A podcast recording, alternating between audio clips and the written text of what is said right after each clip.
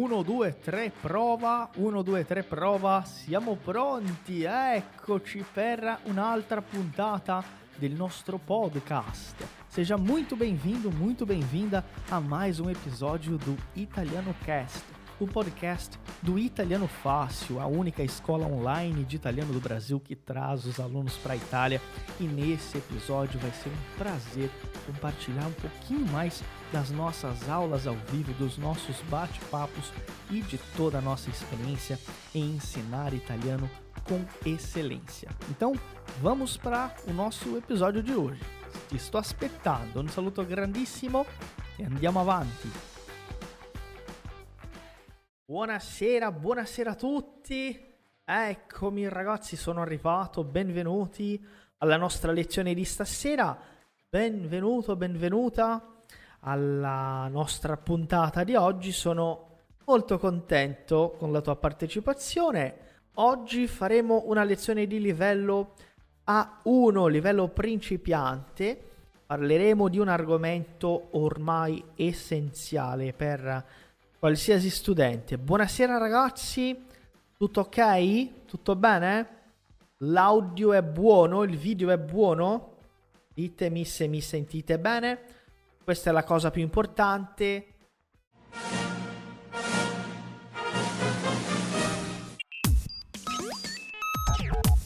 Eccomi di nuovo, sono qui per un'informazione importante. O episódio de hoje é um episódio muito especial porque nós estamos nos aproximando da nossa próxima imersão online de italiano, nosso próximo evento para ajudar você a falar italiano de uma vez por todas. Se você está gostando do nosso podcast, imagine então participar de cinco aulas ao vivo junto comigo e com a minha equipe de professores, ajudando você a se comunicar. O nosso próximo evento vai ser 100% focado na fala e na comunicação oral. E se você quiser participar, eu tenho uma boa notícia: as vagas estão abertas e são 100% gratuitas. Não perde tempo, abre agora mesmo o seu celular aí, o seu navegador e digita italianofácil.com e lá você vai encontrar o link para se inscrever agora mesmo. Não perde tempo e entra no grupo de WhatsApp com a gente para poder participar dessa imersão incrível. Un saluto grandissimo, ti sto aspettando. Sono Ronaldo Siliveri, il tuo prof di italiano e oggi, oggi voglio farvi eh, vedere alcuni verbi italiani importantissimi.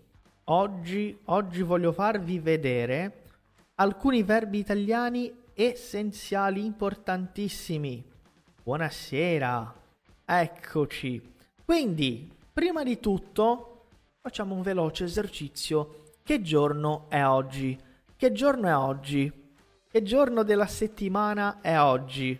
Ecco, oggi, oggi è lunedì, naturalmente. Hm? E lunedì è un giorno importante, ok? Lunedì è un giorno importante soprattutto perché inizia la settimana. Inizia la settimana, no? Quindi scriviamo qua. Inizia la settimana e so che tutti noi vogliamo fare o vogliamo avere una settimana serena e piena di gioia inizia la settimana e so che tutti noi vogliamo avere una settimana serena e piena di gioia. Cioè, che cosa significa questo? Una settimana serena, piena di gioia, gioia, allegria, hm? felicità. Ottimo.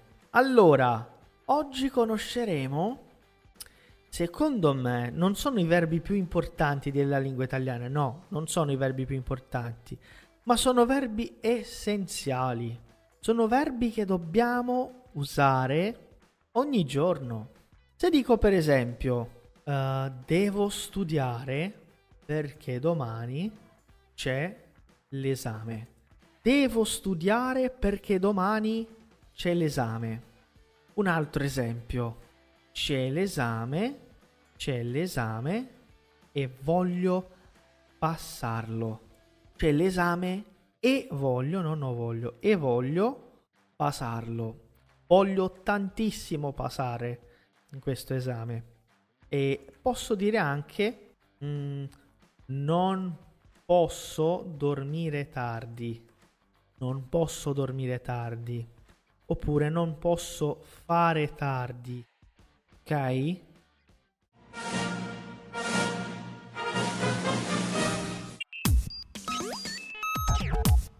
Você já conhece a loja oficial do Italiano Fácil? Venha ver os nossos produtos exclusivos. São baralhos de conversação, iniciante, intermediário e avançado, camisetas exclusivas de vários modelos e cores e quadros temáticos da Itália. Na nossa loja você também tem o um livro exclusivo Hackeando a Aprendizagem da Língua Italiana, O Caminho da Fluência, escrito pelo professor Ronaldo Siliveri. E tem uma novidade exclusiva para você ouvinte do Italiano Cast. É um cupom de desconto para você aproveitar em nossa loja. Acesse loja.italianofácil.com.br e use o cupom episódio 175 para ter 10% de desconto em toda a loja. É imperdível. Repetindo, acesse loja.italianofácil.com.br e use o cupom para aproveitar o desconto. Ti aspettiamo e andiamo avanti con la nostra puntata. Ecco, quali sono questi verbi? Devo studiare, voglio passarlo, non posso fare tardi. Quali sono questi verbi secondo voi? Quali saranno questi verbi? Oh, vedete, c'è, c'è, c'è troppa luce oggi. Adesso sì. Esattamente, questi sono i verbi detti verbi modali, verbi modali o anche verbi servili, che sono dei verbi utili, sono dei verbi che usiamo per mh, mm, anche parlare di altre azioni, perché quando dico per esempio voglio, posso dire voglio qualcosa, voglio un, una pizza, ma posso anche dire voglio mangiare una pizza. Ok? Questa è una particolarità di questi verbi, perché dopo questi verbi posso naturalmente usare altri verbi. Ok? Quindi posso mangiare, voglio mangiare, devo mangiare. E c'è una frase che mi piace molto ed è questa. Voglio mangiare una bella pizza, ma non posso perché devo seguire la dieta. Ok, o devo eh, mantenere la dieta. Devo continuare a dieta. Ok? Devo continuare a dieta un po' strano. Devo dimagrire. Capite questo verbo dimagrire? Dimagrire dimagrire significa perdere peso, ok? E sapete molto bene che io sono in Italia, quindi è un problema, un grande problema, perché qui si mangia molto bene. Ecco, vi, vi racconto un po' della tipica colazione italiana. Cappuccino e cornetto. Mm? Dopodiché prendiamo sempre un caffè con dei biscotti a metà mattinata. Poi a pranzo si mangia la pasta con delle eh, con delle no, pasta con vediamo cosa ho mangiato, oggi mi ricordo. Oggi ho mangiato la pasta con eh, il ragù o al ragù, no? La pasta al ragù. Poi nel pomeriggio qualche dolce, no? Qualche pasticcino. Pasticcino são docinhos di pasticceria, di confeitaria. Ecco, così è la vita, ragazzi. Ma basta, basta. Non devo più mangiare queste cose. Mm? Se voglio dimagrire, se voglio dimagrire, non posso più mangiare Mm? dei biscotti con la Nutella ogni giorno. Siete d'accordo? Facciamo questa pratica di pronuncia, vai. Facciamo questa attività di pronuncia. Non devo più mangiare queste cose. Se voglio dimagrire, non posso più mangiare dei biscotti con la Nutella ogni giorno. Vai. Non devo più mangiare queste cose. Voglio dimagrire, non posso più mangiare dei biscotti con la Nutella ogni giorno. Vai. Mangiare queste Voglio dimagrire, non posso più mangiare dei biscotti con la Nutella ogni giorno. Ed è evidente, no?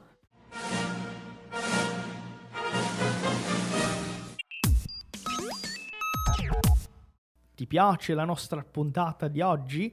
Você está gostando do nosso episódio de hoje? Eu vim aqui para dar uma informação muito importante, uma dica para você. Enquanto você escuta o nosso podcast, quando você vê uma palavra, quando você vê uma frase nova, é importante que você repita em voz alta para praticar a pronúncia, para melhorar a sua velocidade e, claro, para se acostumar aos sons da língua principalmente palavras e expressões que você ainda não conhece ou não sabe pronunciar muito bem.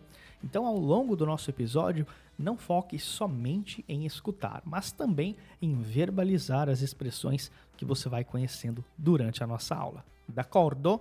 Andiamo avanti. Allora, verbo dovere, verbo potere e verbo volere. Questi sono i tre verbi che abbiamo e anche il verbo sapere, mm? è anche un verbo utile. Ottimo. Facciamo un'attività di creatività. Ti do un consiglio. Ti do un consiglio. Se vuoi imparare l'italiano, completate questa frase, che ormai è una frase potrebbe, cioè, potrebbe capitare a tutti voi consigliare qualcosa, no? Ti do un consiglio. Se vuoi imparare l'italiano, devi sono degli studenti molto bravi qui. Mm? Ecco, come Marta, sì, Marta, come Lu, ecco, come Laine. Buonasera Laine, come stai?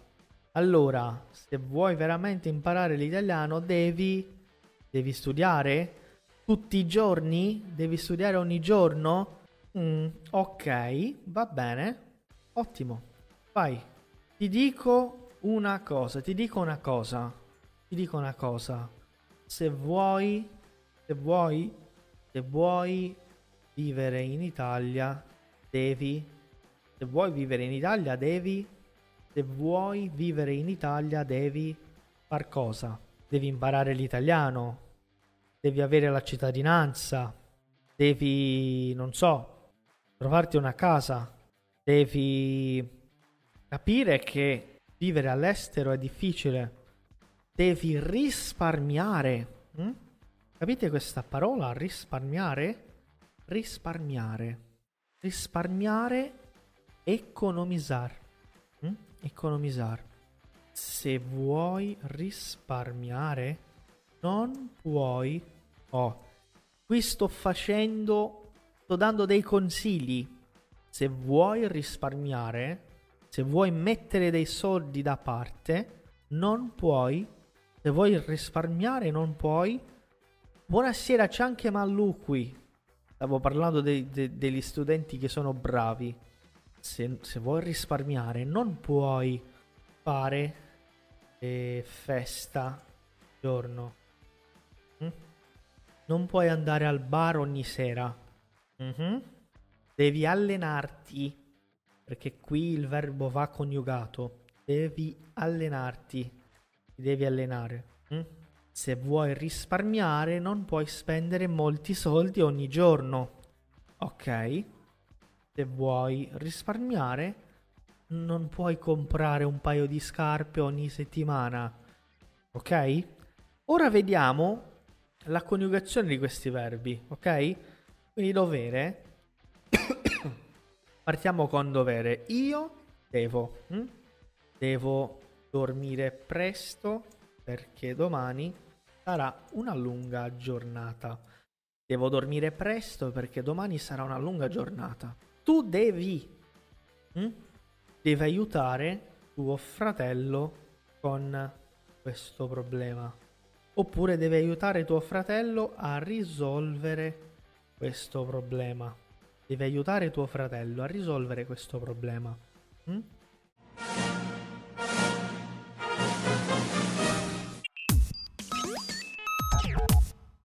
Uma dúvida muito importante. Você já viu a nossa página oficial no Instagram? Não? Então corre no Italiano Fácil, arroba Italiano Fácil, para acompanhar as nossas publicações. São conteúdos com muitas informações e curiosidades sobre a vida na Itália. Além disso, você tem muita prática de italiano com o nosso material exclusivo. Você aprende muito da Itália sem sair de casa e somente abrindo o seu celular. Acesse no Instagram, arroba Italiano Fácil e nos siga. Conto com você para curtir e compartilhar momentos e curiosidades italianas por lá. Va bene? Vamos dar sequência ao nosso episódio de hoje. Allora, lui, lei e dai. Lui, lei. Fate una frase con questa. Fate una frase con questa. Questa cosa. Mm. Prendiamo Marco, per esempio. Marco deve andare a Roma per un colloquio di lavoro. Sapete che cos'è un colloquio di lavoro? Un colloquio di lavoro è un... Cos'è un colloquio di lavoro? E lui deve. Un colloquio di lavoro... Ah, cos'è un colloquio di lavoro? Mm, interessante. Colloquio di lavoro è un'intervista di imprego. Ottimo. Ok. Quindi io devo, tu devi, lui lei deve. Noi dobbiamo, dobbiamo, dobbiamo dobbiamo controllare bene. Dobbiamo controllare bene. Eh, dobbiamo, dobbiamo controllare bene tutti i dettagli di questo progetto. Dobbiamo controllare bene tutti i dettagli di questo progetto. Dobbiamo controllare bene tutti i dettagli di questo progetto. Mm. Poi dovete. Dovete partire adesso dovete partire adesso, poi dovete partire adesso. Quindi è una domanda. Hm? E loro devono, loro devono, devono lavorare presto doma- domattina. Domattina è una forma alternativa di dire domani mattina. Loro devono. Ragazzi, faço um parênteses rapidamente. Toda vez que você falar assim, ó, eu tenho que fazer tal coisa, você tem que fazer tal coisa, ele tem que fazer tal coisa, vou usar esse verbo aqui, o verbo dovere. Eu tenho que ir ao supermercado amanhã. Devo andare al supermercato domani. Ele tem que chegar agora. Deve arrivare adesso. Ok, perfetto. Ragazzi, tutto chiaro? Tutto ok? Ditemi per favore se va tutto bene. Duas coisas, escrevam se va tutto bene e deixem o like de vocês através dos likes eu consigo saber se está tudo bem. Quindi va bene. Então aperte o botãozinho aqui do like. Ok. Como é que eu perguntaria isso aqui para alguém, ó? Como é que eu falaria isso aqui em italiano? Olha que legal. Eu estou fazendo esse exercício de tradução, que é uma exceção, só porque é uma aula de nível A1. Vai. Come posso tradurre questa frase? Passare dal, dal portoghese all'italiano. devi, quindi tu devi, hm? devi, devi, allora, devi prendere, devi prendere i bambini a scuola adesso, devi prendere i bambini a scuola adesso. E qui ragazzi c'è una cosa importante, la differenza tra, tra prendere e portare. Prendere, portare. Prendere, piegar. Portare, levar. Ok? Di nuovo. Devi prendere i bambini a scuola ade- adesso? Ok? Un'altra. Oh, questo è interessante. Ok. Portare. Ah no. Ragazzi, desculpa, quello che ha tá?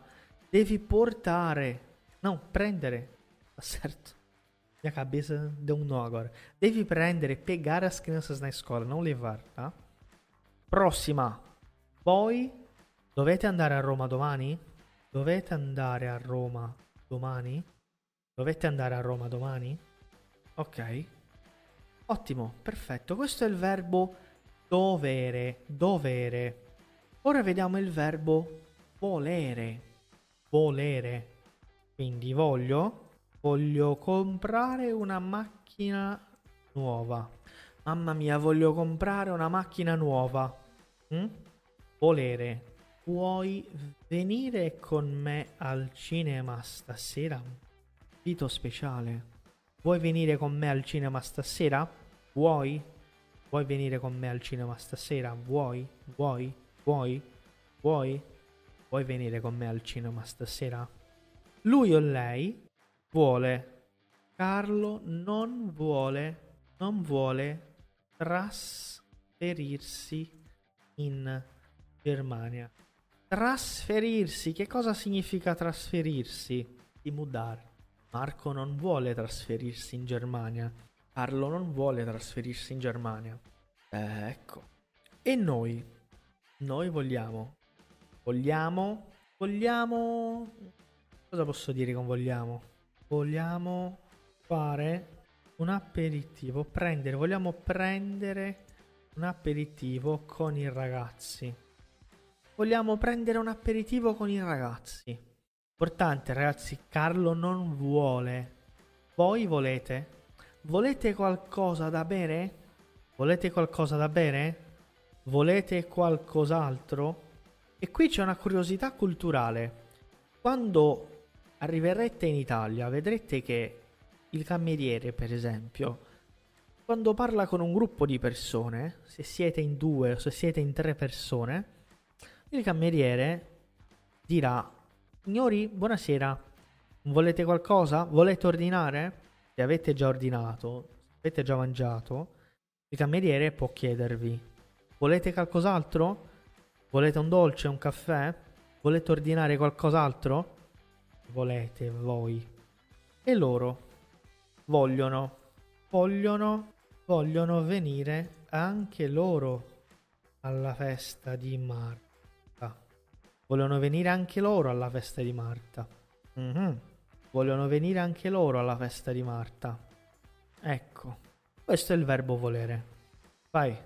Molto semplice questa domanda. Molto, molto, molto semplice. Mm. Vai. Mm. Vuoi mangiare qualcosa stasera? Vuoi mangiare qualcosa stasera? Vuoi mangiare qualcosa stasera? Vuoi mangiare qualcosa stasera? Bravi. Bravissimi. Perfetto. Ok, questo è il verbo volere. Ragazzi, importante. Outro parênteses rapidinho. Eu percebo que, às vezes, alguns de vocês cometem um deslize, que é o seguinte, que é um pouco da mente ainda no português, tá? E falta de prática, falta de você exercitar. Quando eu falo assim, ó, vuoi voglio ehm, andare a Roma. Voglio andare a Roma. Alguns de vocês entendem isso como vou ir a Roma, né? Vou, voglio, né? Vou, voglio. Não, ragazzi, isso aqui é eu quero ir a Roma. Ok? Eu vou é o verbo andare, vado a Roma. Não confundam, ok? Já percebi isso. Às vezes falam eu vou fazer tal coisa e usam o voglio, ok? Então, cuidado, perché sono cose totalmente differenti. È stato un piacere enorme averti qui con noi per un'altra puntata del nostro podcast ufficiale. Ci vediamo in un'altra puntata. Grazie mille e a presto. Foi um prazer enorme receber você para mais um episódio do nosso podcast aqui do Italiano Fácil. Eu espero ver você em mais um episódio em uma próxima puntata. Muito obrigado, grazie mille e até a próxima.